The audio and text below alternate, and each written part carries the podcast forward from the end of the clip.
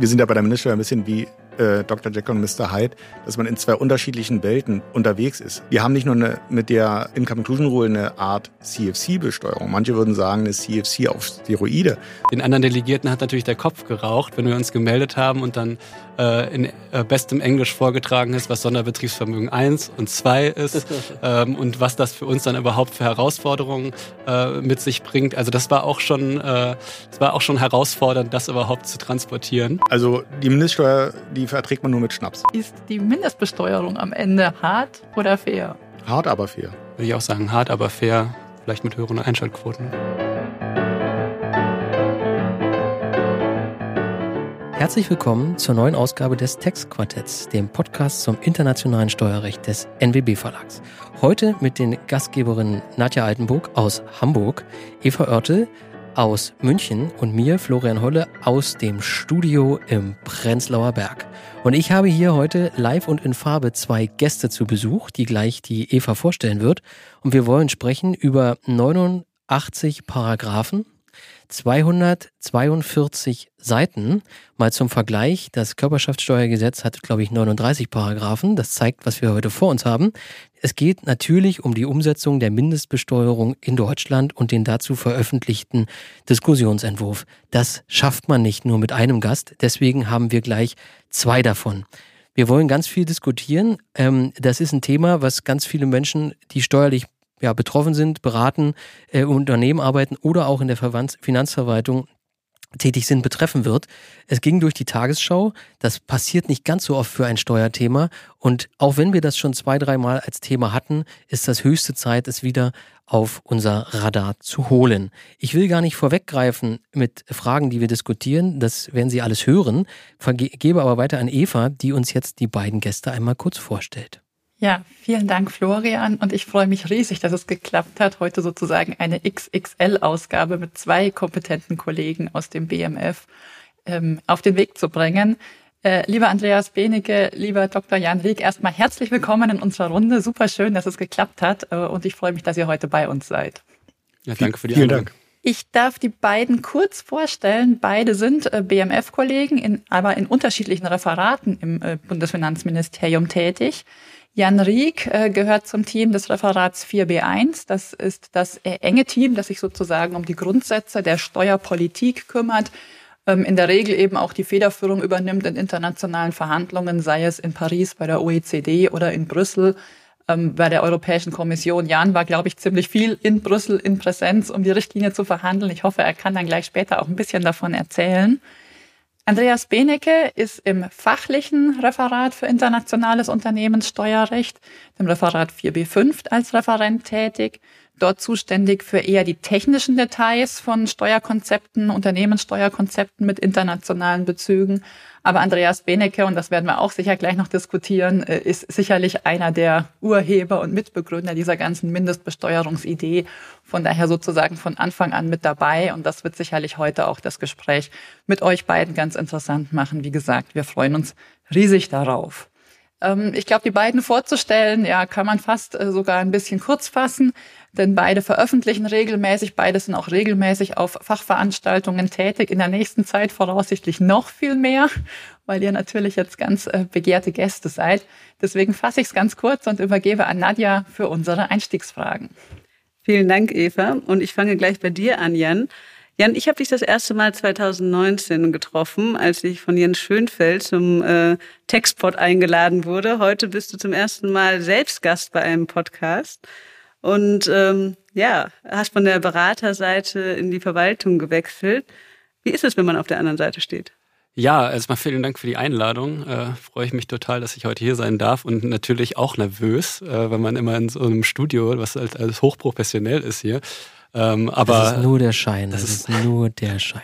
Es ist, es ist, nur der Schein. Aber ja, wir haben ja früher mal selber Textpot äh, gemacht. Ähm, aber da anfangs noch nicht ganz so professionell mit diesem ganzen Equipment. Ähm, und ja, freue mich dann mal so auf der Gegenseite so ein bisschen äh, zu schauen, wie ihr das so macht. Andreas, ähm, Deutschland und Frankreich werden ja immer als die Promoter der globalen Mindestbesteuerung ähm, ja, erwähnt, aber in einem Artikel in der Zeit vom 14. Juli 2021 wirst du auch namentlich äh, genannt.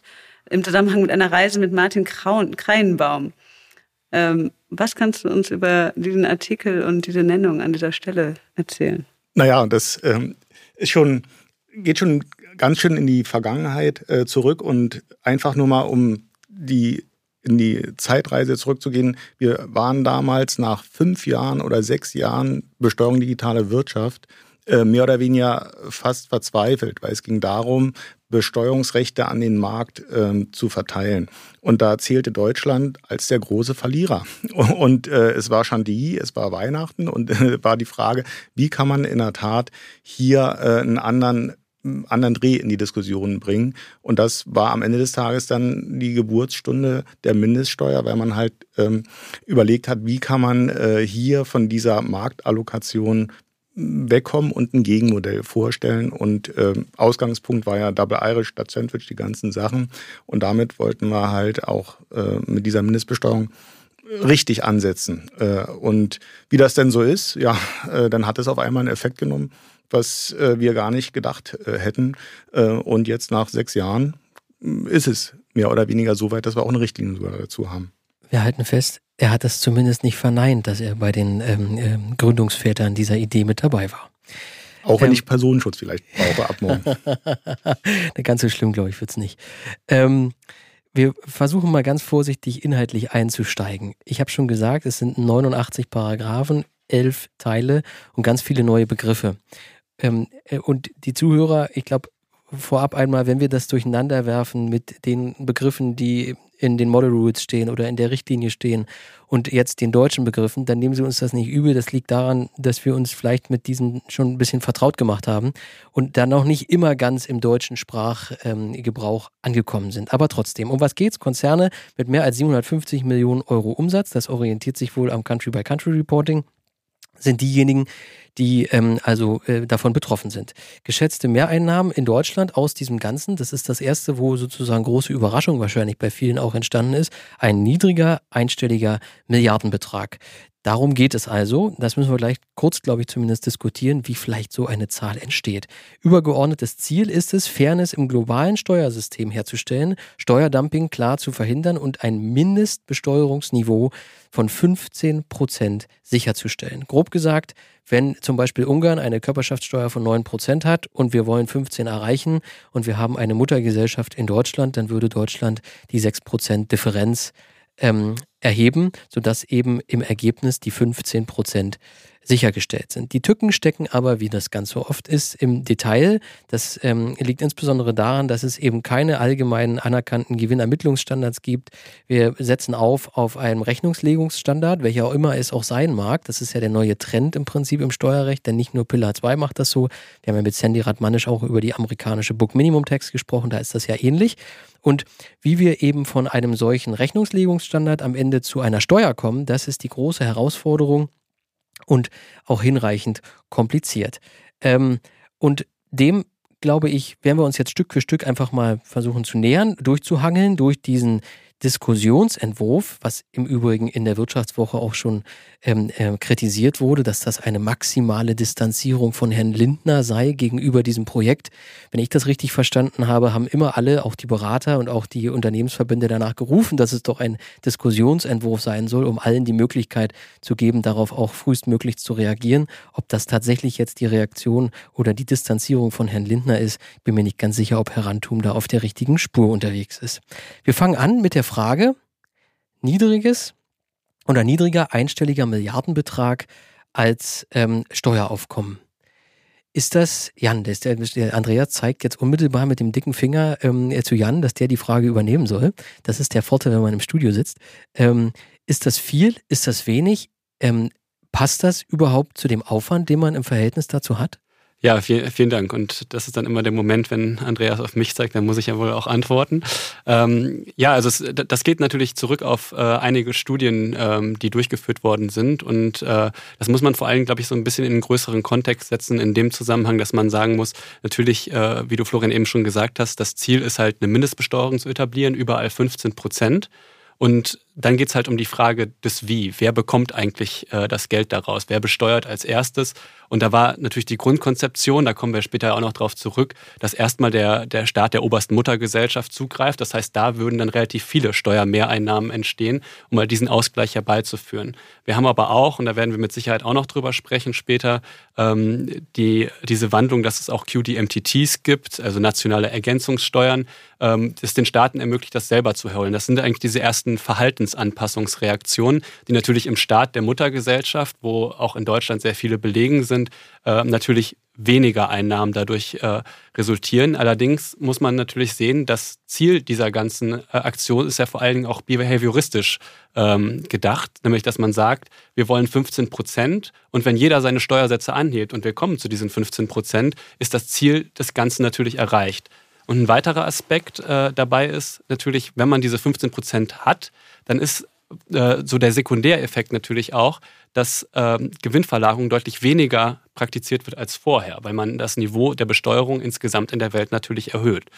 Ähm, und zu den äh, zu der Datenausgangslage hast du ja eben auch schon so ein bisschen was gesagt. Also grundsätzlich sind die meisten Studien auf CBCA Basis äh, äh, verfasst und machen genau diese Unterscheidung, dass sie erstmal sagen, was passiert eigentlich ohne Verhaltensreaktionen und im zweiten Schritt sagen sie, was passiert, wenn die, äh, wenn die ähm, Länder sich dann jeweils äh, an den Steuersatz anpassen oder selber eine QDMTT anführen und äh, da ist dann, äh, kommt dann auch diese Zahl her, dass man quasi nach dieser Verhaltensreaktion, die es geben wird, die wir auch in vielen Staaten schon beobachten können, dass viele das auch ankündigen, dass man das dann halt auch mit einpreist. Wenn ich nochmal eine eine Beobachtung gerade aus unserem kurzen Gespräch schon. Der Andreas hat gesagt, naja, wir haben da in Paris äh, lange darüber gesprochen, wie wir die Digitalwirtschaft besteuern können. Und im Zweifel wäre das für Deutschland zu einem großen Verlust ähm, ähm, gekommen. Jetzt sagen wir, es gibt einen niedrigen, wenn auch immer, auf einen niedrigen, einstelligen Milliardenbetrag zusätzlich. Kann man aus politischer Sicht sagen, schon deswegen lohnt es sich, weil Deutschland eben nicht verliert, sondern auch wenn es nicht viel ist, ein bisschen was dazu bekommt. Ist das die, die, die, die, die Ratio dahinter? Also das spielt sicherlich auch eine Rolle. Wenn man sich das vom Ausgangsszenario, wenn man sich mal in 2017 zurücksetzt, da waren, standen wir eigentlich als die großen Verlierer da. Und wir haben es jetzt geschafft, ähm, als wenn auch vielleicht leichte Gewinner äh, dazustehen. Und das ist, glaube ich, etwas, was man im Blick haben sollte. Darf ich hier nochmal eine klarstellende Rückfrage ähm, stellen? Und zwar, Jan, sagtest du, einstelliger Milliardenbetrag ähm, basierend auf CBC-Daten. Bezieht sich dieser einstellige Milliardenbetrag jetzt auf ähm, die Situation, bevor andere Staaten eine Qualified Domestic Top-Up Tax einführen oder nach, unter Berücksichtigung solcher, ähm, solcher nationalen Ergänzungssteuern?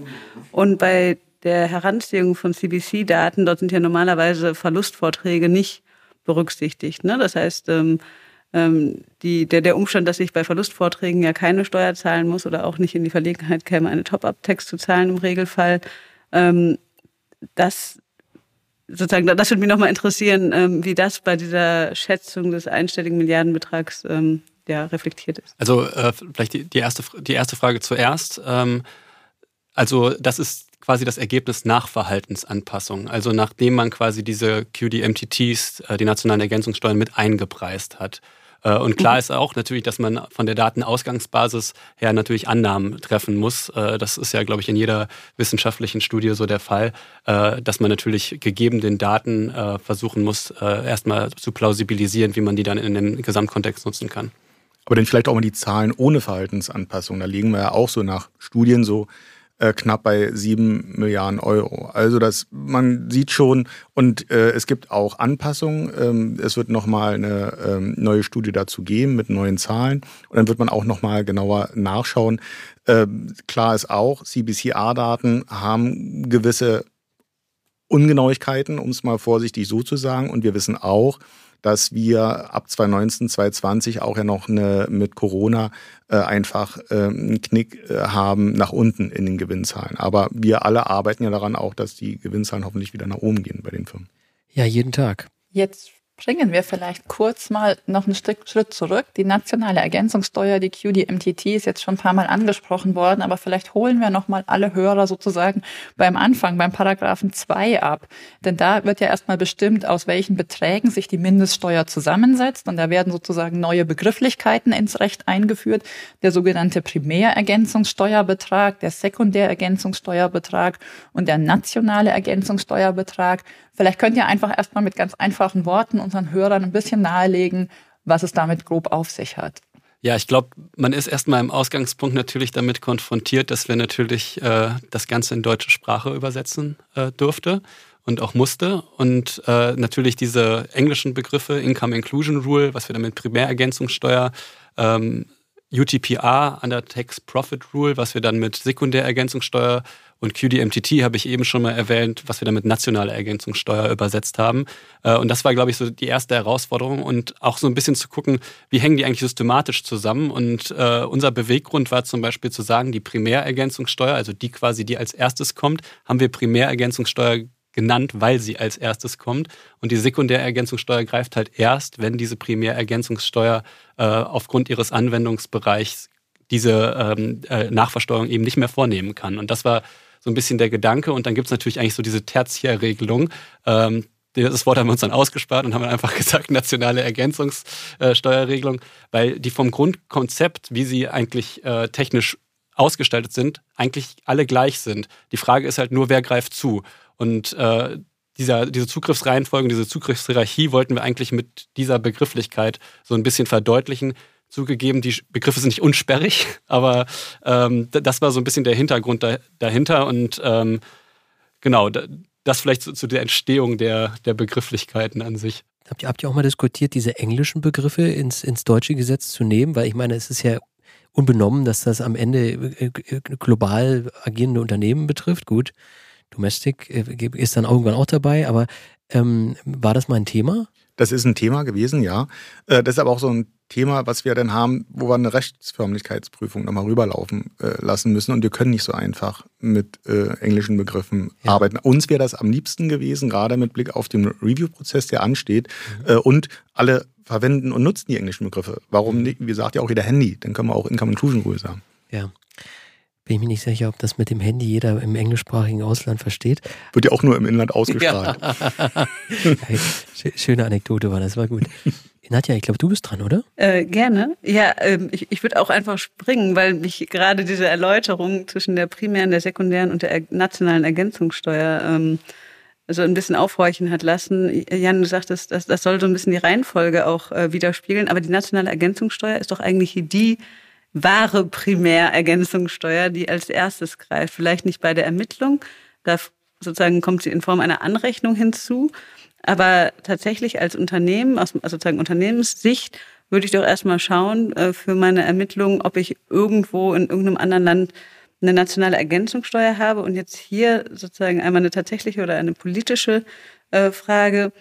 Diese nationale Ergänzungssteuer, die ist ja wieder so ein bisschen als Mindeststandard ausgestaltet. Das heißt, als Unternehmen stehe ich dann doch eigentlich vor der Herausforderung, dass ich dann 142 nationale Ergänzungssteuern habe, die ich nach dem jeweiligen nationalen Recht ermitteln muss. Und dann weiß ich doch eigentlich gar nicht so richtig, wie und in welcher Höhe wird das dann in Deutschland anerkannt. Was habt ihr da für einen Prozess vorgesehen? Also dazu, das ist der eben angesprochene ähm, Review-Prozess. Äh, wir werden hier einen Peer-Review-Prozess äh, starten, relativ zeitnah. Man wird sich jetzt auf die Bedingungen noch einigen, wie und unter welchen äh, Konditionen soll er durchzuführen sein. Klar ist aber, dass relativ zeitnah jeder Rechtsanwender klar wissen muss, äh, ist in einem Staat XYZ eine anerkannte IIA, UTPA oder eine QDMTT. Das darüber muss man äh, Klarheit haben.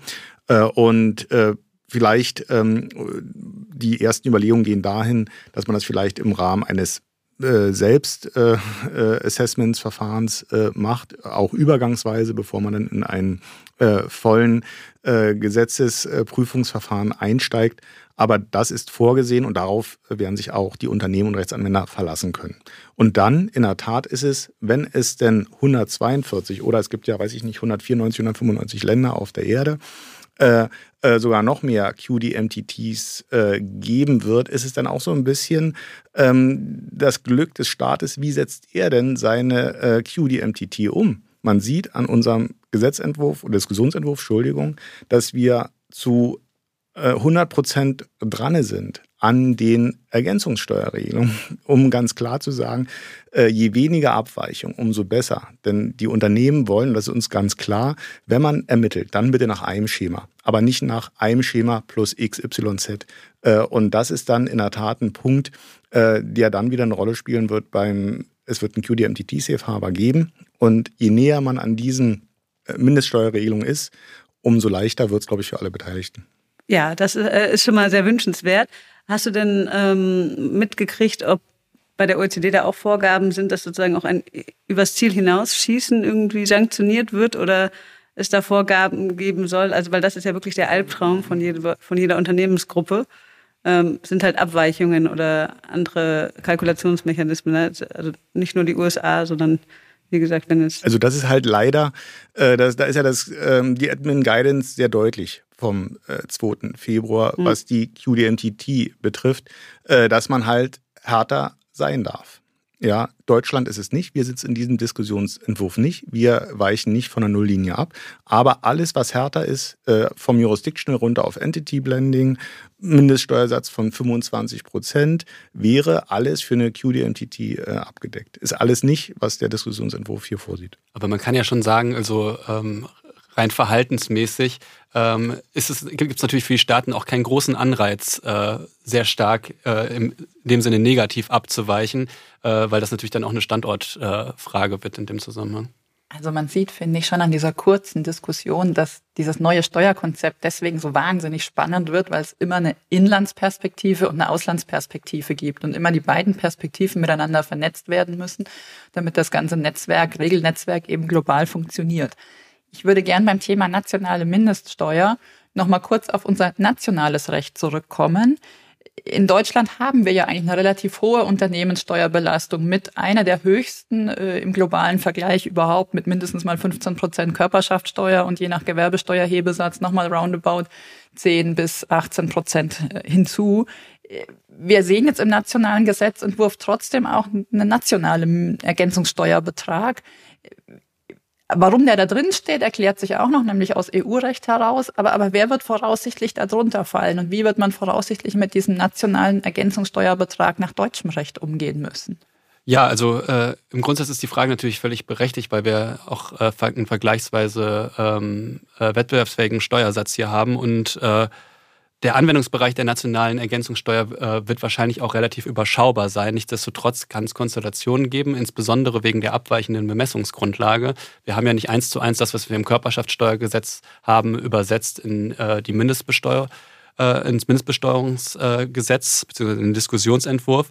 Ähm, und dementsprechend sind auch Szenarien denkbar, wenn man zum Beispiel an Dividenden denkt oder wenn man auch äh, an den äh, ganzen Teil zur Reorganisation denkt, äh, dass wir auch Abweichungen zu unserem nationalen Recht haben, sodass auf jeden Fall solche Konstellationen denkbar sind. Und für genau diese Konstellation ähm, möchten wir natürlich die Steuereinnahmen lieber hier vereinnahmen, dass anstelle, dass es ein anderer Staat tut. Und das ist auch schon mal eine wichtige Erkenntnis für unsere Hörer, ja. Trotz eines ich würde sagen, sehr hohen Steuerniveaus in Deutschland ist es denkbar, dass diese nationale Ergänzungssteuer zur Anwendung kommt, ja, durch eben die Unterschiede in der Bemessungsgrundlage. Ist ja auch eine Frage, die man eben völlig natürlich stellt, aber es ist eben dennoch denkbar. Jetzt eine Abschlussfrage nochmal zu diesen nationalen Ergänzungssteuern. In den Model Rules gab es die zwar in den Definitionen und dann irgendwie auch in der Berechnung im 5, ja, aber doch nach meinem Gefühl sehr stark am Rande. Heute, das zeigt ja schon unsere bisherige Diskussion, sind sie doch relativ stark im Vordergrund. Wie ist denn dieser Prozess zu erklären, dass etwas, was, sagen wir mal, sich in den Model Rules eigentlich erst irgendwie am Rande befand, jetzt relativ zentral Diskussionspunkt ist? Wir haben gerade auch schon kurz im, ähm, den Input gehabt, ähm, Safe Harbor, QDMTT Safe Harbor. Irgendwie scheint das immer wichtiger zu werden. Und wo kommt das her und was macht das mit, diesem, mit, diesem, mit dieser ganzen Idee? Also ich glaube, im Ausgangspunkt kann man erstmal sagen, weil die Regeln wirken ähm, und weil die Regeln natürlich auch eine gewisse Schlagkraft entfalten, haben natürlich die anderen Staaten gesagt, ähm, bevor ihr das wegversteuert, besteuere ich es lieber selber. Und das heißt, ähm, vom politischen Druckmomentum her ist man halt von der Income Inclusion Rule und der Undertax Profit Rule ausgegangen und hat damit auch erst diesen politischen Druck erzeugen können. Und dann haben andere Staaten halt gesagt, okay, äh, wenn das jetzt so kommt, dann vereinbaren wir es lieber selber und machen eine QDMTT. Man hätte natürlich auch von Anfang an sich an den Tisch setzen können und gesagt hat, jeder führt einfach eine QDMTT aus und dann gehen wir auseinander und dann ist das äh, hiermit beendet, dann brauchen wir keine UTPA oder keine IIA. Ähm, aber das hat, glaube ich, viel damit zu tun, dass natürlich erstmal ein äh, politisches Szenario aufgebaut werden musste und auch wurde, ähm, um danach auch alle quasi äh, dazu ähm, irgendwie auch zu überzeugen, selber eine QDMTT einzuführen. Den Ball habe ich auf den Elfmeterpunkt gelegt und Jan hat den zielsicher verwandelt. Weiter geht's mit Eva. Ja, ich würde gerne noch mal einen anderen Aspekt jetzt in die Diskussion holen. Jetzt haben wir viel über Inland, Ausland gesprochen, aber wir haben noch gar nicht so sehr darüber gesprochen, dass eine wesentliche Neuerung in diesem Besteuerungskonzept auch ist, dass der Konzern als solches beziehungsweise die Gruppe ähm, für das Besteuerungsniveau relevant ist und nicht mehr eine einzelne Einheit oder eine einzelne Gesellschaft, wie wir es zum Beispiel eben im klassischen Körperschaftssteuergesetz kennen. Ähm, vielleicht könnt ihr da mal kurz so ein bisschen das Konzept erläutern, wie das jetzt mit der Steuerschuldnerschaft im deutschen Recht ausgestaltet werden soll, wer genau eben die Mindeststeuer schuldet. Wir hatten schon mal ganz kurz angerissen, Jan hatte es, glaube ich, gesagt, dem Grunde nach die oberste Konzerneinheit, die Konzernspitze. Und vielleicht kann man auch irgendwie kurz den Blick aufs Ausland richten, ob da vielleicht auch ein bisschen österreichischer Einfluss aus der Idee der Gruppenbesteuerung mit drin steckt. Äh, was könnt ihr uns dazu berichten? Ja, na, wir haben das ein bisschen das Problem. Wir haben eine Mindeststeuer, die wir nicht nur grenzüberschreitend anwenden, wir haben unterschiedliche Verteilungsmechanismen, nicht nur die oberste Muttergesellschaft, wir haben auch äh, die Popis. Äh, und damit kommen wir in ein Dilemma rein, dass wir sehr viele Steuerzahler äh, haben. Und äh, das in einem föderalen System ist natürlich dann verbunden noch mit einer nationalen Mindeststeuer, wo ja wieder auch jeder vielleicht selber äh, steuerpflichtig wird, bei, weiß ich nicht, leicht mal drei bis 400 Geschäftseinheiten in einer Gruppe äh, hier im Inland, äh, dass man hier sagen kann, wie können wir hier möglichst äh, Vereinfachungen schaffen, um das auch ähm, bürokratiearm, wenn, wenn möglich, auszugestalten.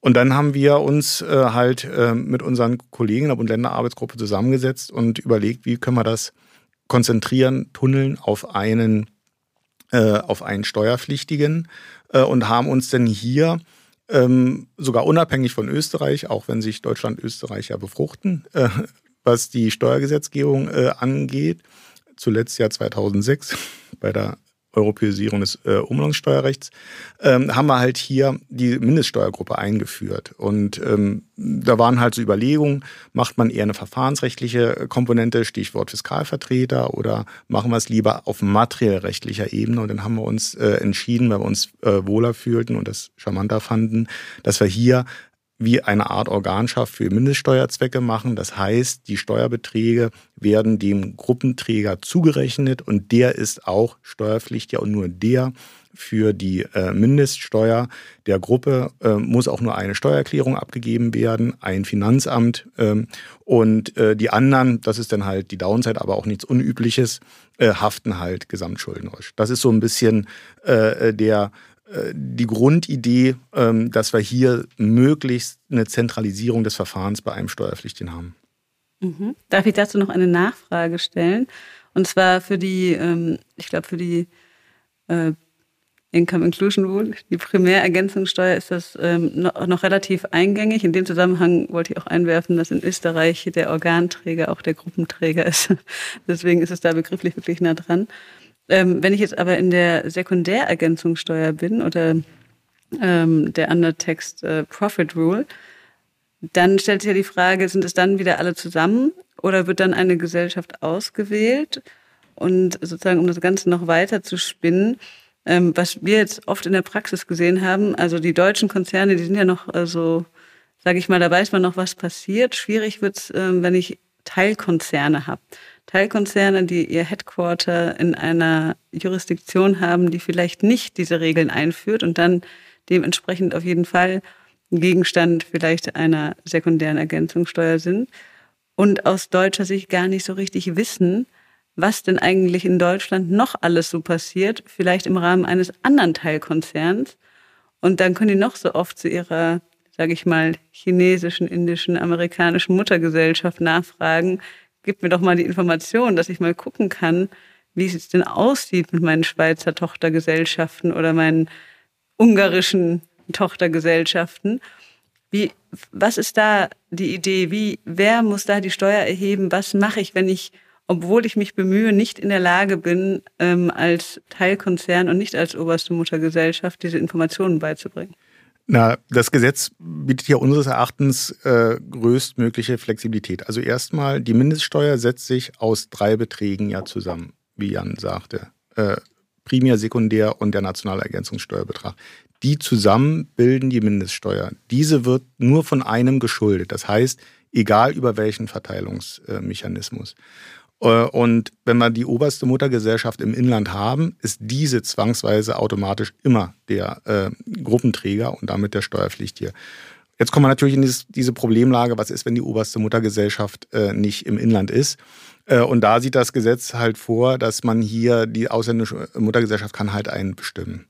Und für den Fall, dass keiner bestimmt wird, wird halt als Fallback äh, die wirtschaftlich bedeutendste Geschäftseinheit äh, vorgesehen. Das ist, äh, dieser Fallback gerade ist jetzt nicht das Schönste, äh, ganz klar, aber ähm, wir äh, sind davon ausgegangen, dass die ähm, ausländischen Gruppengesellschaften schon dann hier dementsprechende Bestimmungen vornehmen werden. Wenn man hier mal sich auch anschaut, wir haben äh, Frist zur Abgabe der Steuererklärung 18 bzw. 15 Monate nach Ende des Geschäftsjahres. Allerdings äh, muss man äh, zum Ende des Geschäftsjahres zeitnah den Gruppenträger anzeigen an dem Bundeszentralamt für Steuern, so dass man halt hier relativ und dem örtlich zuständigen Finanzamt so, dass man hoffentlich relativ zeitnah weiß, wer ist hier gegenüber dem Finanzamt erklärungspflichtig. Und dann kann man sicherlich auch das tunneln, dass einer auch nur einen Global Information Return hier abgibt. Und ich glaube, das kann man ja nur loben, dass ähm, die, diese Regelung so vorgesehen ist, denn die ist ja schon auch eine Vereinfachung eigentlich für den Anwender, ja. Weil in anderen Szenarien wäre es ja auch denkbar, dass äh, eben alle deutschen Gesellschaften irgendwie eine Erklärung hätten abgeben müssen. Das wäre viel, viel schlimmer. Äh, insofern ist dieser, diese Fallback-Lösung eben eine, die dann diejenigen trifft, die nicht erkannt haben, dass sie jemanden benennen können. Aber wenn man das wahrnimmt und als Chance versteht, glaube ich, ist das erstmal grundsätzlich zu begrüßen. Springen wir mal hier zu diesen Begriffsbestimmungen. Wer also durch diesen Diskussionsentwurf blättert, der ähm, stellt fest, dass wir etwas finden, was es im amerikanischen Recht zum Beispiel ja ganz oft gibt, aber was in unserem Recht ja eigentlich gar nicht so bekannt ist. Also eine, eine, eine, eine ein Paragraph, der erstmal Begriffe bestimmt. Wie, wie habt ihr euch damit schwer getan äh, oder war das für euch völlig klar, dass das so sein muss? Äh, und gab es da intern Diskussionen? Ja, ich glaube, in den Diskussionen gab es jede Menge. Ich glaube okay. auch zu allen, allen Bereichen dieses, äh, dieses Gesetzes. Und klar, ungewöhnlich ist das irgendwie schon. Ähm, und wir haben uns eigentlich so von zwei Dingen äh, versucht leiten zu lassen. Das eine ist äh, die Rechtsanwenderfreundlichkeit, äh, die wir insofern versucht haben sicherzustellen, dass in Paragraphen, die bestimmte Definitionen beinhalten können, weil sie nur zu diesen Paragraphen gehören, auch in diesen Paragraphen kommen. Das heißt, dass man da quasi ein ab, ab, abgeschlossenes Regelwerk findet, so wie wir es auch in vielen deutschen Gesetzen, wenn man zum Beispiel an die äh, Zinsschranke denkt oder so, auch selber drin hat. Bei Begriffen, die eigentlich für das gesamte Gesetz gelten und immer wieder ähm, aufgegriffen werden, die haben wir dann in diese Begriffsdefinitionen gepackt. Ähm, so dass wir versucht haben, das so eigentlich zu gestalten und an dem Leitfaden so ein bisschen ähm, herunter zu deklinieren. Der andere Punkt ist, und äh, das hatte Andreas eben schon erwähnt, ähm, ist der Punkt dieses Review-Prozess, der ähm, eigentlich uns am Schluss dazu befähigt, dass, dass wir der OECD, der EU, EU-Kommission sagen können, wir haben qualifizierte Regelungen und anerkannte Regelungen, äh, sodass wir dieses Q vor, diesen Regelungen dann irgendwann bekommen, weil die sagen, ihr habt das genauso umgesetzt, wie ihr es umsetzen sollt. Ähm, und das ist natürlich viel einfacher nachprüfbar, wenn man so eine Liste von Begriffsbestimmungen hat, an denen man sich abarbeiten kann, wo man sagt, okay, ihr habt das so umgesetzt, so haben wir es definiert. Ähm, und dann geht auch so ein Prozess schneller. Und das heißt, es hat auch so was Verfahrensökonomisches. Ähm, und daran, daran haben wir halt auch viel gedacht, dass dieser Prozess möglichst äh, äh, schnell und möglichst barrierefrei auch äh, dann ähm, absolvierbar ist. Und das waren eigentlich so ein bisschen die Ideen, von denen wir uns haben leiten lassen, wo wir gesagt haben, dieses angloamerikanische System macht da dann auch jede Menge Sinn, weil, weil wir halt auch an diese internationalen Vereinbarungen gebunden sind. Und vielleicht auch, weil wir sind ja bei der Ministersteuer ein bisschen wie äh, Dr. Jekyll und Mr. Hyde, dass man in zwei unterschiedlichen Welten unterwegs ist und deswegen auch bewusst andere Termini, damit man auch immer weiß, wenn ich die in dieser Begriffswelt bin, bin ich nun mal halt in der Mindeststeuer und nicht bei der äh, Körperschaftssteuer oder Einkommensteuer. Also derjenige, der sich mit den Model Rules beschäftigt hat und da irgendwie ganz am Ende Artikel 10 irgendwie durchgeblättert hat, der wird sich ja damit irgendwie ganz gut zurechtfinden, ja. Für jemanden, der jetzt neu einsteigt, wird sich denken, was ist das jetzt hier, nicht? Äh, ich, ich, ich, persönlich finde das erstmal sehr anwenderfreundlich, ja. Ähm, aber irgendwie war es neu. Na gut. Ähm, Eva, du willst mit, glaube ich, Bemessungsgrundlage und da haben wir nur mal, ich glaube, beispielhaft drei Fragen ausgewählt, die uns jetzt so in nächster Zeit, glaube ich, beschäftigen werden, weil wenn wir dann ins Detail gehen, müssen wir natürlich da ganz genau hingucken, was heißt das alles und da wollen wir nur mal drei vielleicht Beispiele rausnehmen, um zu zeigen, wo das noch hinführen kann. Ja, Florian, das ist die perfekte Überleitung gewesen, weil gerade Begriffsbestimmungen, da ist ja der deutsche Rechtsanwender mittlerweile sehr tradiert in seinen deutschen Rechtsnormen, teilweise noch aus der Zeit der Reichsfinanzordnung geprägt, äh, in manchen BFH-Rechts, äh, bei manchen BFH-Judikative. Ähm, und da werden wir uns jetzt eben dran gewöhnen müssen, dass Begriffe neu definiert werden und auch Inhalte neu befüllt werden. Und ein Beispiel ist vielleicht der Paragraph 7 Absatz 23, wo es um die passiven Erträge geht. Da denkt der deutsche Rechtsanwender relativ schnell an unser ASTG, an die Hinzurechnungsbesteuerung. Da sind wir aber auch nicht ganz systematisch stringent unterwegs. Ähm, ist das vielleicht ein Bruch im deutschen Recht oder ist das auch notwendig abgeleitet aus den internationalen Verhandlungsergebnissen? Und wenn ich darf, vielleicht gleich die Zusatzfrage, die derzeit eben auch äh, die Gazetten beschäftigt. Wie geht's weiter mit der deutschen Hinzurechnungsbesteuerung? Also die Forderung der Wirtschaft ist ja schon vehement, ähm, dass die Hinzurechnungsbesteuerung ganz abgeschafft oder zumindest wieder äh, abgemildert wird auf maximal 15 Prozent äh, ausländisches Niedrigbesteuerungsniveau. Ähm, was kann man vielleicht da den Hörern auch mitgeben an der Stelle? Also vielleicht einmal zu diesen passiven Erträgen ähm, und äh, Stringenz. Ja, was wir hier haben, und das ist ja ein Novum an diesen Sachen, wir haben nicht nur eine, mit der ähm, äh, Income Inclusion Rule eine Art CFC-Besteuerung. Manche würden sagen, eine CFC auf Steroide, sondern wir haben hier eine koordinierte Hinzurechnungsbesteuerung. Soll heißen, wir haben natürlich hier genau abgestimmte äh, Begrifflichkeiten. Und äh, insofern weichen natürlich dann hier auch diese äh, Begrifflichkeiten ab äh, und sind international abgestimmt. Also das ist dann eher dem internationalen äh, Prozess geschuldet. Und dann natürlich äh, das Thema Niedrigsteuergrenze und Anpassung oder gar Aufgabe der HZB. Ähm, also die Anpassung der Niedrigsteuergrenze kann man sicherlich äh, prüfen und das wird geprüft. Ähm, mit der Aufgabe ist es wieder nicht so einfach, weil wir da ja auch ähm, sekundärrechtlich Vorgaben haben mit der ATAT-Richtlinie. Äh, und insofern äh, müssten hier noch weitere äh, Arbeiten geleistet werden. Aber ich kann mir vorstellen, dass sicherlich das Thema Absenkung Niedrigsteuergrenze äh, sehr stark beschäftigen wird in den nächsten Wochen. Ja, und wenn da noch jemand bei der Prüfung Hilfe braucht, ich bin da sehr gesprächsbereit. Das ist, ähm, also das ist gar nicht so umfangreich, glaube ich, das ähm, zu prüfen. Ähm, Aber vielleicht ist ja die viel spannendere Frage, ähm, Jan, inwiefern ist denn die Abschaffung der Hinzurechnungsbesteuerung in Brüssel ein Thema? Ja, das ist, das ist tatsächlich eine äh, ne, ne gute Frage. Also ich glaube, äh, gerade dadurch, dass wir wenn man jetzt mal zum Beispiel an, an die Niederlande denkt, die, glaube ich, äh, eine Niedrigbesteuerungsgrenze von 9% haben, wir haben eine von 25%, äh, ist dieses Thema natürlich im deutschen Rechtskreis, äh, glaube ich, viel dominanter als in manchen anderen Rechtskreisen. Ähm, sodass das auch, glaube ich, insoweit noch eine eher nachgelagerte Frage ist, weil auch wir haben ja auch eine Richtlinie ähm, und es stellen sich natürlich auch Fragen im Zusammenhang mit der Richtlinie. Ähm, und ich glaube auch, dass die EU-Kommission und auch, es war ein sehr schneller Prozess, also auch wenn es dann politisch länger gedauert hat, äh, bis man sich dann geeinigt hat bei der Richtlinie, muss man ja trotzdem sagen, das hat man alles unterhalb eines Jahres gemacht. Also technische, also Entwurf, technische Verhandlung, politische Einigung, das ist alles unterhalb eines Jahres passiert. Das ist wahnsinnig schnell für so eine Richtlinie. Ähm, und da stellen sich halt im Moment auch noch äh, ganz andere Anwendungsfragen. Ähm, aber mit Sicherheit wird man auch auf dieses Thema äh, zu sprechen kommen. Einen ganz äh, interessanten Gedanken finde ich auch immer noch, beziehungsweise einen wichtigen Punkt, weil du das eben angesprochen hattest, Nadja, ganz am Anfang, was so ein bisschen die Hierarchie der Regelungen angeht. Und jetzt haben wir ja auch noch diese CFCs hier mit dabei.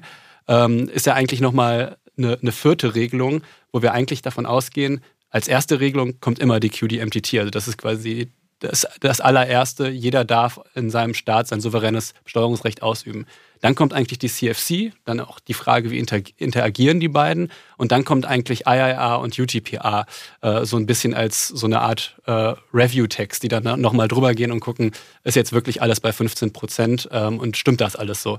Das heißt, diese CFC sind ja auch, äh, wie Andreas eben meinte, in diesem System nochmal verzahnt und eingebettet, ähm, sodass man quasi alle äh, gängigen internationalen Steuernormen versucht hat und auch geschafft hat zu koordinieren.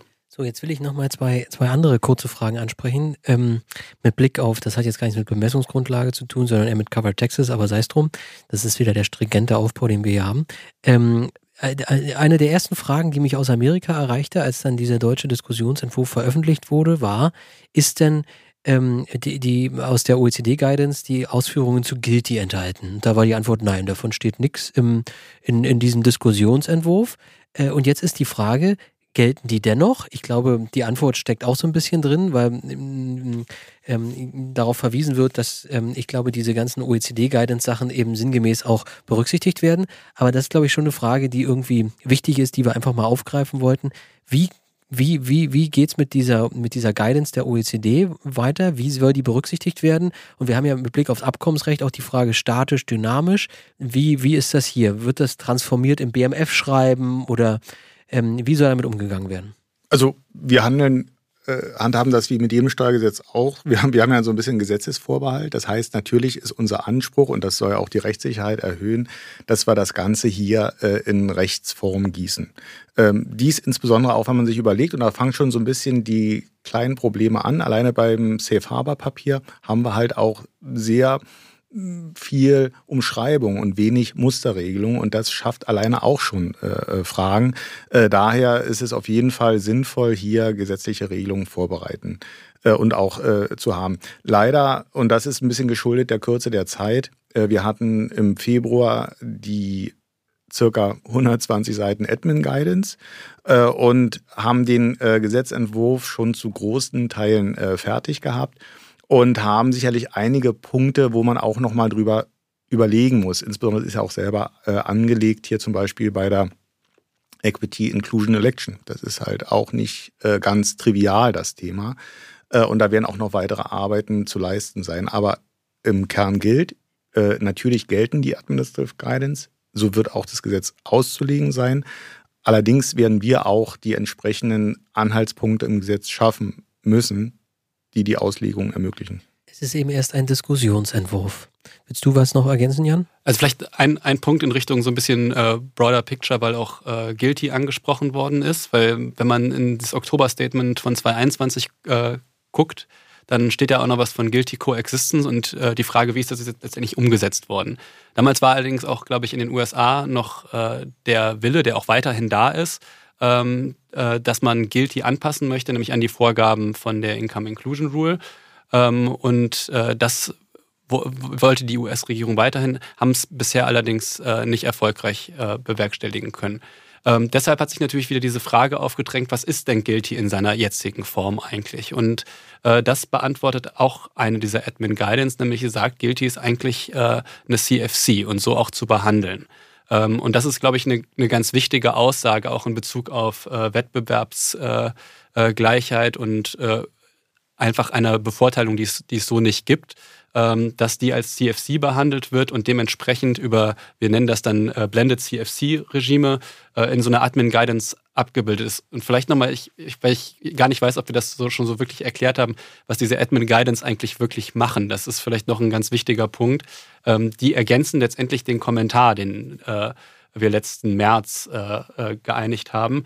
Ähm, und es werden fortlaufend immer weiter äh, äh, Auslegungsfragen, Interpretationsfragen aufkommen und die müssen wir natürlich adressieren. Und das ist eigentlich eine wahnsinnig gute Sache, weil wir nicht sagen, jetzt ist Schluss, jetzt ist einmal das Gesetz veröffentlicht und jetzt kann halt nichts mehr passieren. Das heißt aber nicht, dass wir dadurch einen dynamischen Verweis schaffen, dass wir sagen, alles, was jetzt kommt, ist automatisch Teil des Gesetzes. Das kann man natürlich ähm, auch nicht machen. Aber das müssen wir dann halt im Weiteren äh, mit den Mitteln, die wir haben, halt dann äh, auch äh, nachvollziehen. Und das hat Andreas ja eben auch schon richtigerweise gesagt. Und das geht auch in Richtung Referentenentwurf. Äh, müssen wir natürlich gucken, welche Bestandteile, um auch für eine Rechtsanwender besser verständlich und äh, handhabbar zu machen, werden wir jetzt auch noch mit ins Gesetz reinbringen. Und ähm, ich glaube, Equity Inclusion Election hast du eben angesprochen. Ähm, da steht ja auch in der Guidance noch drin, das ist noch nicht das Ende des Liedes, da sind noch offene Fragen. Und deswegen sind die auch noch nicht Teil dieses Diskussionsentwurfs, weil wir gesagt haben, wenn wir die jetzt schon aufnehmen, dann müssen wir da ja wieder äh, spezifisch ran und dann lieber einmal und dann richtig und dann vollumfänglich. Ähm, also ist da auf jeden Fall auch noch was zu erwarten. Jetzt muss ich nochmal eine Rückfrage stellen mit Blick auf ähm, eben Guilty und wie du völlig zu Recht gesagt hast, da ist ja jetzt ähm, was drin, dass das eine CFC-Text ist. Äh, aber gleichzeitig haben wir mittlerweile auch gelernt, dass diese QDMTTs, da ist dieses Ungeheuer wieder, gerade diese CFC-Textes eben nicht berücksichtigen soll. Das war schon auch, ich meine, man hat das vorher so ein bisschen gehört, ja, aber das war schon eine Überraschung, weil natürlich jetzt insbesondere in Amerika die Sorge groß ist, dass man ähm, Guilty und QDMTT ähm, quasi in manchen Fällen gleichzeitig zahlen soll und das dann eine ganz klassische Doppelbe Doppelbelastung, nenne ich es mal. Ich weiß gar nicht, ob man das Doppelbesteuerung nennen kann, aber eine Doppelbelastung ist. Wie ist das eigentlich entstanden, dass plötzlich bei der QDMTT diese CFC-Texte doch nicht berücksichtigt werden sollen, obwohl die Model Rules ja sagen, naja, Ermittlung in Anlehnung eben an diese Model Rules und da würde man ganz klar sagen, Covered Texas ist dabei. Also da gibt es immer zwei Sachen, äh, entweder kopieren oder Respike Finem. Ja, also bis zum Ende durchdenken. Und äh, das ist natürlich dann eine QDMTT, ist also der Local Hero. Äh, das kann man dann schlecht äh, vermitteln, dass man hier vorrangig eine ausländische Steuer auf seine eigenen Erträge aus eigenen Quellen hier anrechnet. Äh, man kann natürlich auch dann sagen, oh, äh, du hast doch die Möglichkeit, erhebe doch nationale äh, Körperschaftssteuer mit dem entsprechenden äh, äh, Bedarf. Und deswegen hätten wir sicherlich auch gesagt, wir hätten auch gar kein Problem, das davon abhängig zu machen, ob man selber einen Mindestkörperschaftssteuersatz zum Beispiel von 9% aus der SCTA hat. Aber lange Rede, kurzer Sinn, hat man sich halt geeinigt, das war, ähm, standen die USA auch äh, dann ähm, mehr oder weniger nicht in der, ähm, in der Mehrheit da. Und äh, jetzt wäre hier einfach äh, bei der äh, QDMTT äh, äh, in der Tat äh, der Punkt, dass man hier diese zwei äh, unterschiedlichen Systeme hat und ähm, die vorrangig anwendet. Man, man, kommt ja auch irgendwie dann äh, steuerpolitisch ein bisschen in Erklärungsnot, wenn man plötzlich sagt, äh, da gibt es einen Staat, wo wir sagen, äh, wir respektieren, dass ihr dann eine CFC habt, in dem Fall, äh, Fall Guilty, und jetzt sollen wir auf, in unserem Staat, auf unserem äh, Souveränitätsgebiet eure Steuern erstmal anrechnen, bevor wir selber auf diese Einheiten eine Steuer erheben. Ähm, Fände ich schon ein, ein etwas äh, komisches äh, Resultat, was man erstmal erklären müsste. Und äh, mir fallen dann auch wenig Erklärungen dafür ein, ehrlicherweise. Und was die Frage der Doppelbelastung betrifft, die glaube ich, die muss man denn nicht befürchten, weil ich persönlich glaube, dass die Amerikaner die QDMTT anrechnen, wie wir möglicherweise uns auch überlegen werden, äh, für die freie Niedrigbesteuerbelastung ausländische QDMTTs zu berücksichtigen. Also, ob es da einen Credit gibt, da wird man sich in Washington mit auseinandersetzen müssen. Wir machen weiter. Income Inclusion Rule, oder? Ja, genau. Vielleicht gehen wir nochmal tatsächlich jetzt zum Diskussionsentwurf, dem, was wir auf dem Papier sozusagen schon nachvollziehen können. Wir haben natürlich jetzt gelernt, dass da vielleicht noch einiges in Bewegung ist, aber ich denke, Teil zwei zur Ergänzungssteuerregelung, da dürfte ziemlich viel, ziemlich fix sein. Deswegen lohnt es sich vielleicht schon jetzt auch mal erste Blicke drauf zu werfen. Vielleicht fangen wir mal ganz einfach an. Primärergänzungssteuerbetrag. Äh, ganz grob, wie wird der ermittelt, ab wann wird er geschuldet und vielleicht die erste nicht ganz so klare Frage aus Sicht des Lesers, der sich jetzt erstmalig damit beschäftigt, wie geht man zum Beispiel mit Fällen um, in denen wir ein abweichendes Wirtschaftsjahr bei einzelnen Geschäftseinheiten vorfinden. Ähm, vielleicht könnt ihr dazu schon mal ein bisschen Licht ins Dunkel bringen. Ja, also vielleicht erstmal äh, Ermittlung des Primärergänzungssteuerbetrages. Also wir setzen an an der Handelsbilanz 2 das ist natürlich dann bei Betriebsstätten ein bisschen schwieriger. Da gibt es keine Handelsbilanz 2. Da hat man äh, mehr oder weniger das Grundsatzproblem, dass man hier eine Art äh, Bilanz entwickeln muss. Und dann ähm, wird hier, äh, gibt es die entsprechenden Anpassungen um Dividenden ähm, und äh, Veräußerungsgewinne und andere äh, Punkte, die hier noch aufgeführt äh, sind. Das ist in Summe eine Vielzahl von Ergänzungen. Ähm, wir haben auch die Substance-Based Carve-Outs, auch alles äh, mit einer gewissen äh, Komplexität verbunden. Das ist äh, die äh, eine Seite. Und dann müssen auch noch dementsprechend die ähm, Cover Taxes ermittelt werden, die den entsprechenden Einheiten zugerechnet werden. Das Ganze wird dann in effektiven Steuersatz äh, übersetzt. Dann wird eine ähm, der Substance-Based Carve-out äh, abgezogen und dann vom Übergewinn mehr oder weniger, falls es eine niedrig besteuerte Einheit gibt, dann die Top-Up-Tax äh, ermittelt und nach der Primär- oder Sekundärergänzungssteuerregelung ähm, verteilt. Das ist erstmal so die ganz grobe äh, Richtung. Und dann natürlich die Frage, ja, wie ist das, wenn einzelne Einheiten unterschiedliche Geschäftsjahre äh, haben? Wir haben hier äh, natürlich die Hoffnung, äh, da wir an der Handelsbilanz zwei aufsetzen, dass wir hier schon äh, auf das äh, Wirtschaftsjahr der obersten Muttergesellschaft hin äh, dementsprechend angepasste äh, Handelsbilanz 2 haben. Aber, und das ist auch so ein bisschen die Erkenntnis, die wir jetzt hier haben, ähm, das eine sind Accounting-Regeln, das andere ist die Accounting-Praxis und die scheint sich ja doch ein bisschen ähm, stark zu unterscheiden. Und da erhoffen wir uns eigentlich dann auch noch mehr Erkenntnisse äh, aus dem Diskussionsentwurf und wie geht die Accounting-Praxis damit um. Auch die Frage, äh, sind die Consolidation Packages, dies, äh, sind die fit for purpose hier? Das sind wirklich in der Tat äh, Fragen, die sehen wir jetzt aber auch erst, äh, weil wir uns mit diesen Praxisfragen ähm, konfrontiert sehen. Vielleicht noch eine ergänzende Frage, Andreas, weil du es gerade angesprochen hast mit abweichenden Wirtschaftsjahren. Wie ist das denn, wenn ich als ähm, UPI, also als oberste Muttergesellschaft, ein abweichendes Wirtschaftsjahr habe? Sagen wir es mal, 1. Oktober bis 30. September sieht man ja relativ häufig. Habe ich dann quasi einen Aufschub für die Anwendung der Regeln oder bin ich auf einmal in einer Situation, dass ich für ein halbes Jahr diese Regeln anwenden muss, weil sie ja ab dem 31.12.23 greifen? Nee, also hier hat man in der Tat Besteuerungszeitraum, hier ist das Kalenderjahr. Wir haben natürlich überlegt, auch aufs Geschäftsjahr zu gehen, wie zum Beispiel bei der ähm, Übergewinnsteuer. Da haben wir auch das äh, Wirtschaftsjahr. Aber hier hat man in der Tat ähm, den, das Kalenderjahr als Besteuerungszeitraum mit der Folge, ähm, dass man hier äh, erst zum 31.12. des äh, Geschäfts, äh, des Kalenderjahres, in dem das Geschäftsjahr endet, auch wirklich erst die Steuer zum Entstehen äh, bringt und dann auch dementsprechend die ähm, Steuererklärungsfrist zu laufen beginnt, die siebenmonatige. Die äh, 15- oder 18-monatige Abgabe des GIA-Frist läuft natürlich mit dem Ende des Geschäftsjahres. Äh, und dann ist auch noch vorgesehen, hier ein Aufschub äh, der Abgabe der Steuererklärungsfrist, die nicht äh, ähm, endet, bevor nicht auch die Frist zum GIA äh, oder Mindeststeuerbericht äh, abzugeben ist, sodass das ein bisschen vereinheitlicht ist. Also insofern hat man einen leichten Aufschub. So, und jetzt ähm, kommen wir zu einer neuen Rubrik. Das ist die Frage aus dem Off, denn unsere Stammhörer werden natürlich die schöne Stimme von Matthias vermissen. Der ist im Urlaub und das hat er sich auch verdient. Aber nachdem ich in der letzten Folge eine Frage zum Ort der Geschäftsleitung gestellt habe, hat er sich gedacht, das kann ich auch. Und das ist jetzt die neue Rubrik Frage aus dem Off. Und zwar sorgt sich Matthias darum, welche Regelungen gibt es denn mit Bezug auf Personengesellschaften als Topco?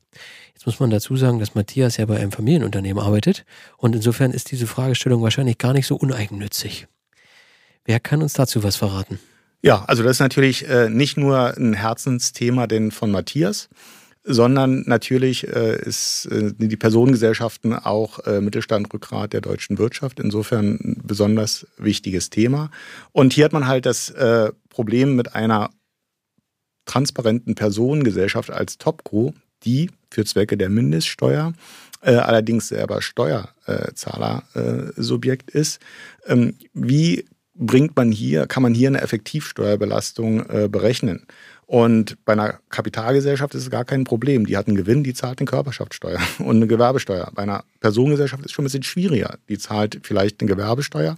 Aber was macht man mit der Einkommensteuer und äh, wie bringt man die, äh, berücksichtigt man die? Und da sehen die Regelungen hier vor, dass äh, die Gewinne der obersten ähm, Mutterpersonengesellschaft, wenn sie denn bei den äh, Mitunternehmern mit äh, wahrscheinlich effektiv 15 Prozent besteuert werden, ganz einfach ausgenommen werden. Und damit vermindert sich dann ähm, äh, äh das Einkommen und äh, es entsteht im besten Fall keine Niedrigbesteuerung. Und dann gibt es auch im Diskussionsentwurf äh, glaube ich, interessante Aussagen zur Behandlung von Sonderbetriebsvermögen, was hier als eigene Einkommensquelle gilt. Äh, so dass wir uns auch hier aus der Diskussion erhoffen, ähm, spannende Diskussionen äh, zu dem Thema Personengesellschaften. Und wir glauben, dass die Personengesellschaften sehr gut im System der Mindeststeuer dastehen. So, Matthias, deine Frage ist beantwortet und die Hausaufgaben hast du auch mitbekommen. Insofern ähm, nicht nur am Strand liegen. Ähm, jetzt mit Blick auf die Zeit müssen wir so ein bisschen beschleunigen. Wir haben jetzt noch Fragen zur Undertext ähm, Payment oder Profit Rule, die würden wir einfach mal überspringen. Über die QDMTT haben wir ganz viel gesprochen, aber jetzt gibt es auch noch einen QDMTT Safe Harbor. Das ist aber wiederum ein bisschen was anderes als diese Ergänzungssteuer.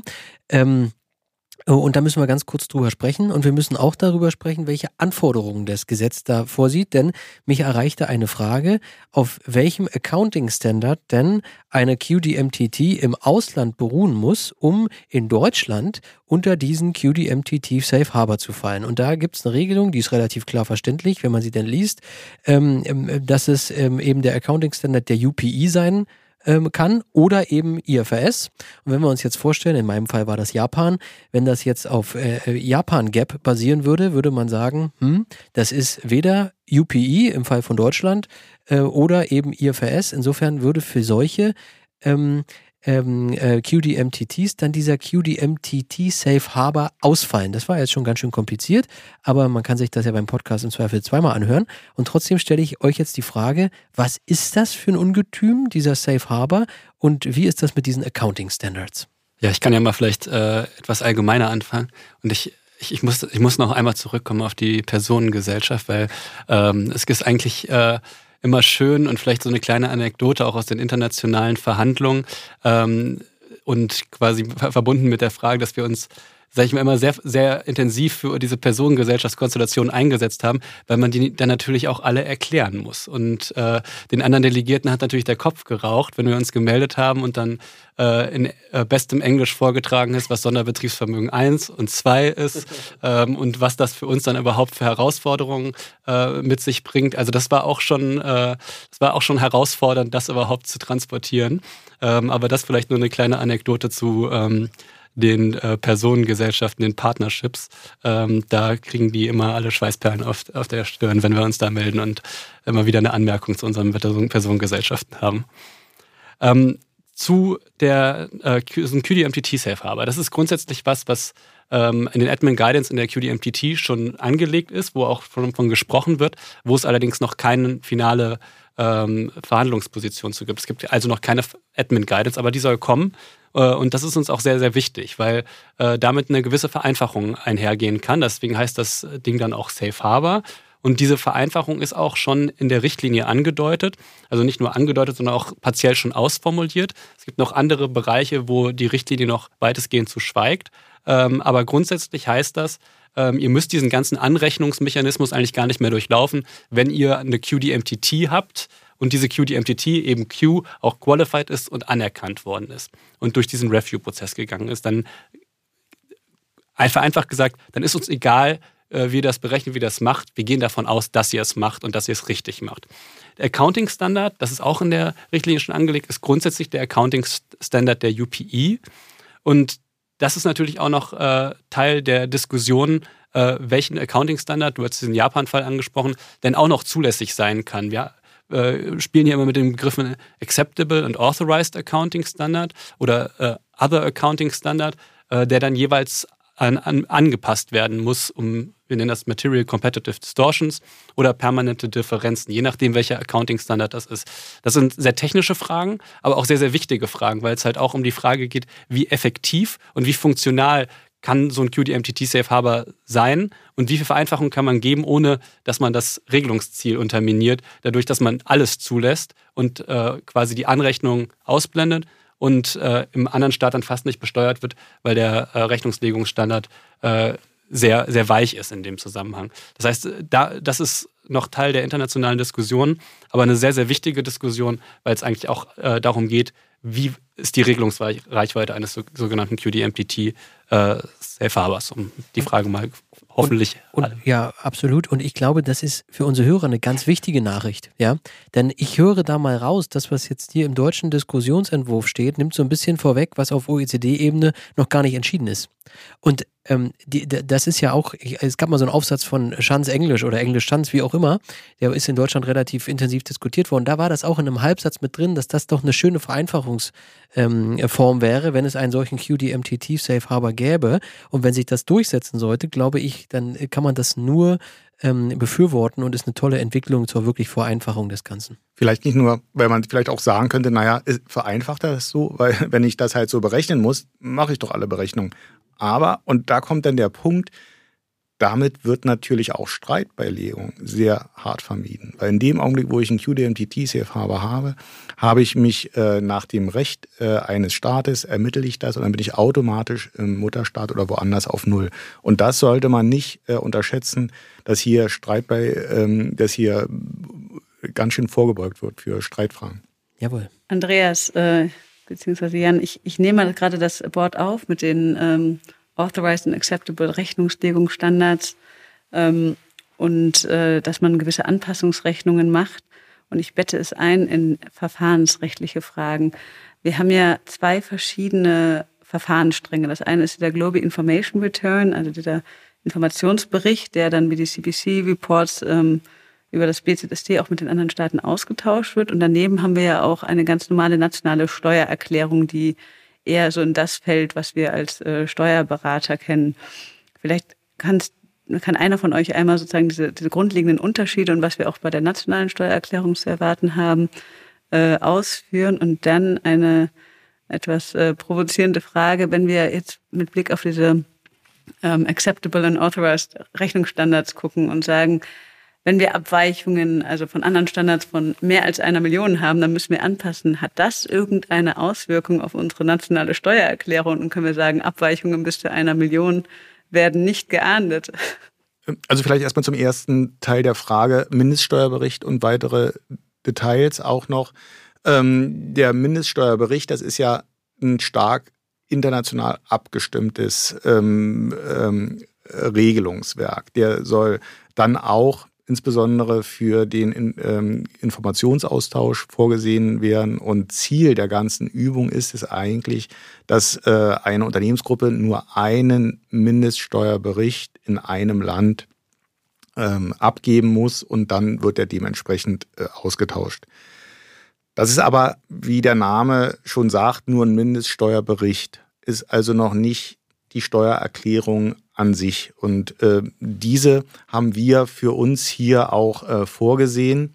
Ähm, und die ist auch zu unterscheiden vom Mindeststeuerbericht. Ähm, sicherlich kann man auch nach deutschem Recht ohne eine Steuererklärung eine Steuer festsetzen. Aber, ähm, und äh, das zeigt auch so ein bisschen die Praxis, ähm, einige Unternehmen fühlen sich vielleicht auch wohl, weil der Mindeststeuerbericht wird keine Freifelder vorsehen, äh, wenn man hier im Rahmen äh, einer Steuererklärung, die man hier abgibt, auch noch dementsprechend zusätzliche Anmerkungen äh, vielleicht machen kann. Also insofern dieser äh, Zweiklang. Äh, der Mindeststeuerbericht ist beim Bundesrat für Steuern abzugeben. Das tauscht das denn aus mit äh, dem zuständigen Finanzamt beziehungsweise mit anderen ähm, äh, Jurisdiktionen und Finanzbehörden, während die Steueranmeldung dann bei dem äh, im Inland örtlich zuständigen Finanzamt abzugeben ist. Also das erstmal nur so ganz grob ähm, die ähm, die Aufteilung hier. So, jetzt, wenn wir jetzt weiter auf das Verfahrensrecht schauen, dann lernen wir, naja, da ist äh, eben diese Globe Information Return vorgesehen. Ähm, das ist eine Steueranmeldung, keine Steuererklärung, eine Steueranmeldung. Ich muss die Steuer äh, einen Monat, nachdem ich die Anmeldung abgegeben habe, zahlen, kriege nur einen Bescheid, wenn das Finanzamt das anders sieht. Ähm, natürlich ist das alles irgendwie unter dem Vorbehalt der Nachprüfung und da die sowieso alle anschlussgeprüft sind, ähm, muss ich da keiner Sorgen machen, dass da irgendwas verloren geht. Das war, glaube ich, ganz spannend, ähm, das zu sehen. Ich muss das ans lokale Finanzamt übermitteln, nicht ans BZST etwa, sondern das wird dann auch wahrscheinlich Teil der normalen Betriebsprüfung werden. Ja, ähm, auch ganz spannend gewesen. Ähm, äh, dann gibt es noch so ein bisschen die Frage zu Bußgeldern. Da ist, das ist offen gelassen worden bislang. Ja, ähm, da haben sich natürlich alle gefragt, was steckt da jetzt so hinter. Ähm, da muss man noch ein bisschen abwarten, was passiert. Äh, da habt, habt ihr euch nicht getraut, was reinzuschreiben, ja? Oder? Nein, also da haben wir, das, das ist noch offen. Das ist auch so, so ein bisschen äh, Diskussion. Betrifft ja auch nur dieses Bußgeld, was dort jetzt äh, vorgesehen ist, jetzt nur die Abgabe des Mindeststeuerberichts. Ja. Betrifft nicht äh, die Steuererklärung. Da gelten dann die allgemeinen mhm. Äh, Vorschriften. Äh, und äh, hier haben wir so ein bisschen auch, ja, wir haben eine Vorgabe in der EU-Richtlinie, dass wir äh, effektive Maßnahmen vorsehen müssen, haben allerdings jetzt auch ja noch Diskussionen auf internationaler Ebene, wie man in den ersten Jahren ein bisschen Erleichterung schaffen kann. Aber Ziel ist es ja hier nicht, ein Aufkommen aus Bußgeldern zu generieren, sondern wir wollen hier ein sauberes Gesetz machen und ich glaube, das wollen alle. So, dann haben wir noch so ein paar abkommensrechtliche Fragen, die wir jetzt gar nicht äh, behandeln scha äh, zu schaffen wegen der Zeit. Aber die Frage ist natürlich immer im Raum, wie, wie passt das zum Abkommensrecht? Wir haben vorher ganz kurz auch die Frage gestellt, wie passt das eigentlich zum Verfassungsrecht 106 Grundgesetz? Da steht gar nichts drin von Primärergänzungsabgabe und so weiter. Ihr habt mir vorher gesagt, naja, das ist ja sowas wie eine Körperschaftssteuer. Insofern ist das schon gecovert dadurch. Auch eine Frage, die in Deutschland, finde ich, bislang viel zu wenig diskutiert würde, wird, wie auch die abkommensrechtlichen Fragen, die in den USA ganz stark thematisiert werden und hier eigentlich unter dem Radar laufen, weil wir dann sagen, naja, das, wenn wir im Zweifel lösen wir das eben mit ähm, einem Treaty Override. Ähm, wir müssen aber noch ganz kurz sprechen, da kommen wir nicht drum herum, über den Zeitplan. Wie geht das jetzt weiter mit dem ähm, Diskussionsentwurf, wann gibt es einen Referentenentwurf, Regierungsentwurf und bis wann soll es eigentlich abgeschlossen sein? Ja, also vielleicht ganz kurz, äh, wie ist die Fristenlage? Also bis 21. Äh, April läuft ja die Anhörung zum Diskussionsentwurf. Äh, auf dieser Basis werden wir uns dann weiter beraten mit den Ländern, werden uns sicherlich auch nochmal einzelne Sachen vertiefter anschauen und diskutieren, sodass wir dann ähm, im Sommer ein ähm, Referentenentwurf auf die Straße bringen können, der dann auch die ähm, äh, Februar Admin Guidance, äh, sofern äh, äh möglich, umsetzt. Äh, und dann soll das Ganze äh, bis Ende des Jahres im Bundesgesetzblatt sein. Das so, ist so der grobe Fahrplan. Jetzt, also super, und jetzt sind wir im Jahr 2024 und jetzt gibt es wieder Guidance von der OECD. Die kriegen wir nicht mehr ins Gesetz rein. Wie gehen wir damit um? Da gibt es zwei Möglichkeiten. Entweder ist der Gesetzeswortlaut so, dass man sagt, da machen wir eine, ähm, äh, da machen wir ein BMF-Schreiben zu und machen erklären und bringen das dann ins äh, Recht. Oder äh, wenn wir uns wohler fühlen, kann man auch immer noch äh, überlegen, eine Anpassung des Gesetzes. Das sind aber dann auch Fragen, äh, dass man äh, sich auch sicherlich irgendwann mal auf Ebene der OECD unterhalten muss. Ja, zu welchem Zeitpunkt gelten denn Admin Guidances noch? Was ist wirklich klarstellen oder wo hat man mal äh, neu, wirklich neuere Erkenntnisse, wo man vielleicht auch sagt, äh, vielleicht machen wir mal andere Sachen. Aber im Grundsatz sind das alles ähm, klärende Sachen. Also ein Jahresmin-Steuergesetz kommt dann jährlich auf uns zu. Ähm, wir kommen zu den Literaturtipps. Wenn Sie in die NWB-Datenbank gehen und da Pillar 2 eingeben, finden Sie unendlich viele, das stimmt nicht, finden Sie aber schon eine ganze Handvoll an Treffern. Ähm, ich, ich will das gar nicht alles aufzählen. Sie können diese alle anklicken. Sie können sich die Folge mit Martin Kreinbaum anhören. Wir haben mit Nadja, damals war Nadja noch gar nicht Gastgeberin, war Gast, ja, haben wir auch eine Folge gemacht. Wir haben mit Sandy Radmanisch über die amerikanische Book Minimum Tax gesprochen. Da haben wir aber auch ein Stück weit über Pillar 2 gesprochen. Insofern, wer da hingeht, findet was. Und jetzt sind wir da, wo wir hingehören, nämlich bei den Schlussfragen. Und wir freuen uns natürlich auch auf divergierende Antworten von äh, den beiden Gästen. Ich fange mal ganz einfach an. Äh, der Bayer sagt natürlich, in München ist es am schönsten. Der Berliner sagt wahrscheinlich, in Berlin ist es am schönsten. Aber was ist denn das schönste Ziel für eine Dienstreise oder das schönere Ziel für eine Dienstreise? Paris oder Brüssel? Also ich, ich, ich finde beide schön, aber wenn ich entscheiden müsste, immer Paris. Kann ich nur zustimmen. In einem Taxi nach Paris oder im Sonderzug nach Pankow? Andreas. ich bin eher der Sonderzug nach Pankow-Typ. Und du, Jan? Ja, äh, zwei Herzen in der Brust. Äh, Paris ist einer meiner absoluten Lieblingsstädte. Ähm, aber Udo Lindenberg ist natürlich auch ein super Typ. Äh, von daher äh, ein Sonderzug nach Paris. Sehr gut. Jetzt kommt eine Frage. Jetzt kommt eine Frage, die habe ich nicht aufgeschrieben, aber die passt zu mir wie eigentlich die Faust aufs Auge. Schnaps oder Champagner? Ich fange mal bei Andreas an. Also die Mindeststeuer, die verträgt man nur mit Schnaps. Ja, keine Frage. Und Jan? Kölsch würde ich sagen. Ja, sehr gut. So. Und dann kommen wir zum Abschluss. Hart oder fair? Und zwar ist die Mindestbesteuerung am Ende hart oder fair? Hart, aber fair würde ich auch sagen, hart, aber fair, vielleicht mit höheren Einschaltquoten. Prima. Dann sagen wir ganz, ganz herzlichen Dank für diese, wie ich finde, super spannende Folge. Und ihr habt wirklich beide geschafft, ähm, das Thema sehr verständlich runterzubrechen. Ich glaube, ich habe ganz viel verstanden und ich hoffe, unseren Hörern ging es genauso. Wir freuen uns trotz allem über Feedback an textquartett.nwb.de. Wir freuen uns, wenn wir vielleicht irgendwann mit euch dieses Gespräch fortsetzen können. Wir hätten allein auf unserem Zettel noch ganz viele Fragen und es werden sich sicherlich auch weitere Fragen noch stellen. Fürs Erste gratulieren wir euch wirklich herzlich zu diesem großen Wurf, diesem Diskussionsentwurf, ähm, der sicherlich ähm, auch viel Schweiß und Mühen gekostet hat, das alles aufs Papier zu bringen wünschen viel Erfolg, viel Glück für die neuen weiteren Arbeiten an dem Ganzen und bedanken uns ganz herzlich bei allen unseren Hörern fürs Zuhören. Vielen Dank. Dankeschön. Vielen Dank. Tschüss. Danke, tschüss. Das war das Textquartett, der Podcast zum internationalen Steuerrecht vom NWB Verlag in Zusammenarbeit mit We Are Producers. Bleiben Sie up to date im Steuerrecht unter www.nwb.de.